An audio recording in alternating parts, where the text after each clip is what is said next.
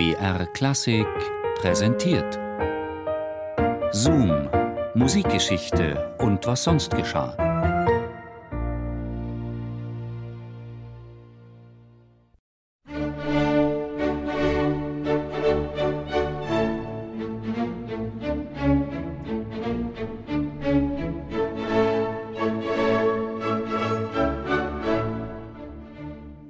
Wir schreiben Dienstag, den 14. Januar 1823. Draußen ist es bitterkalt und die zahlreich erschienenen Zuschauer genießen dankbar die moderne Warmluftheizung im Münchner Hof- und Nationaltheater. Viele der Anwesenden haben schon zu Bauzeiten des Theaters für einige tausend Gulden Logen als erbliches Eigentum für sich und ihre Familien gekauft und freuen sich nun, dieses Geld gut angelegt zu haben. Heute stehen zwei Werke auf dem Programm.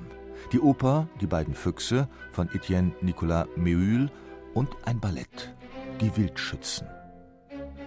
Kurz vor 8 Uhr bemerken die Zuschauer einen auffallend hellen Schein hinter einer Kulisse, die den Hintergrund eines Zimmers darstellt. Feuer. Doch zu einer Panik kommt es nicht. Im ersten Augenblick entstand eine große Bewegung, Allein da Prinz Karl von seiner Loge dem Publikum zurief, es habe bei der bestehenden Wasserleitung das Feuer nicht zu fürchten, so entleerten sich Parterre und Logen durch die zahlreichen Ausgänge allmählich und mit ziemlicher Ruhe. So konnte man damals im Jahrbuch der Stadt München lesen. Das Publikum vertraute auf das Wasserreservoir, durch welches man die Bühne augenblicklich unter einen dichten Platzregen setzen konnte. Doch das Wasser kam nicht. Nach einer Revision hatte man vergessen, die Becken auf dem Dachstuhl erneut zu füllen. Dazu kam, dass das Sicherheitspersonal nicht an seinem Platz war. Was die Zuschauer, die nun aus dem Theater eilten, nicht wissen konnten, der Brand hatte zwischenzeitlich auf die ganze Bühnendekoration übergegriffen. Bald stand das ganze Bühnenhaus in Flammen, dann der ganze Bau.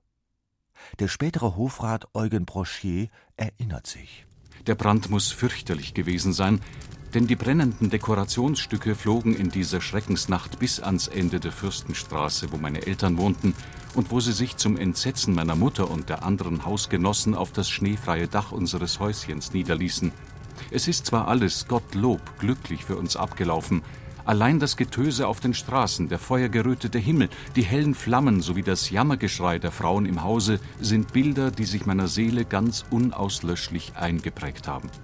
Es war dies der größte Brand in München seit dem verheerenden Feuer in der Residenz 1676. Und nur weil man in aller Eile Zwischenwände einriss, um ein Übergreifen des Feuers zu verhindern, wurde die dem Theater benachbarte Residenz kein Raub der Flamme. Der Lärm auf den Straßen war fürchterlich. Sämtliche Kirchenglocken läuteten. Die Tambours und Trompeter der Garnison alarmierten die Bevölkerung. Soldaten der Kavallerie trieben mit blanker Waffe die männliche Bevölkerung Richtung Theater, damit sie dort Wasser pumpen und die Wasserkübel von Hand zu Hand reichen sollte. Es herrschte in der ganzen Stadt eine außerordentliche Bewegung. Weithin war die ganze Gegend während des Brandes erleuchtet. Man konnte in den vom Theater entferntesten Straßen die kleinste Münze zum Beispiel in dem glitzernden Schnee erblicken. Auf dem Platz vor dem Theater herrschte ein heilloses Durcheinander. Die Feuerwehren kamen bis von Dachau, aber keiner wusste genau Bescheid. Die sich widersprechenden Anordnungen und Befehle brachten es mit sich, dass Wasser unnütz verschwendet wurde. Und dann wurde es so kalt, dass auch noch das Wasser in den Spritzen gefror. Nun rannte alles nach den Brauereien, um von dort warmes Brauwasser zu holen.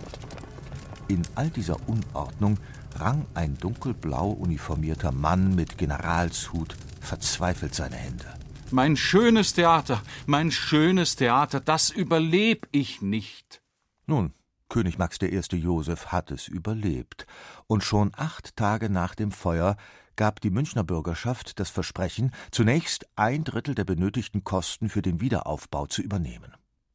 Knapp zwei Jahre später schon erstrahlte das Königliche Hof- und Nationaltheater in neuem Glanz. Und so wie das warme Brauwasser bei den Löscharbeiten geholfen hatte, so hatte das Bier als Wiederaufbauhilfe gedient. Der Bierpfennig, eine Sondersteuer, erinnerte jeden, der das Gebräu zu sich nahm, daran, dass er zu seinem persönlichen Genuss auch noch etwas Gutes für das Theater tat. Musik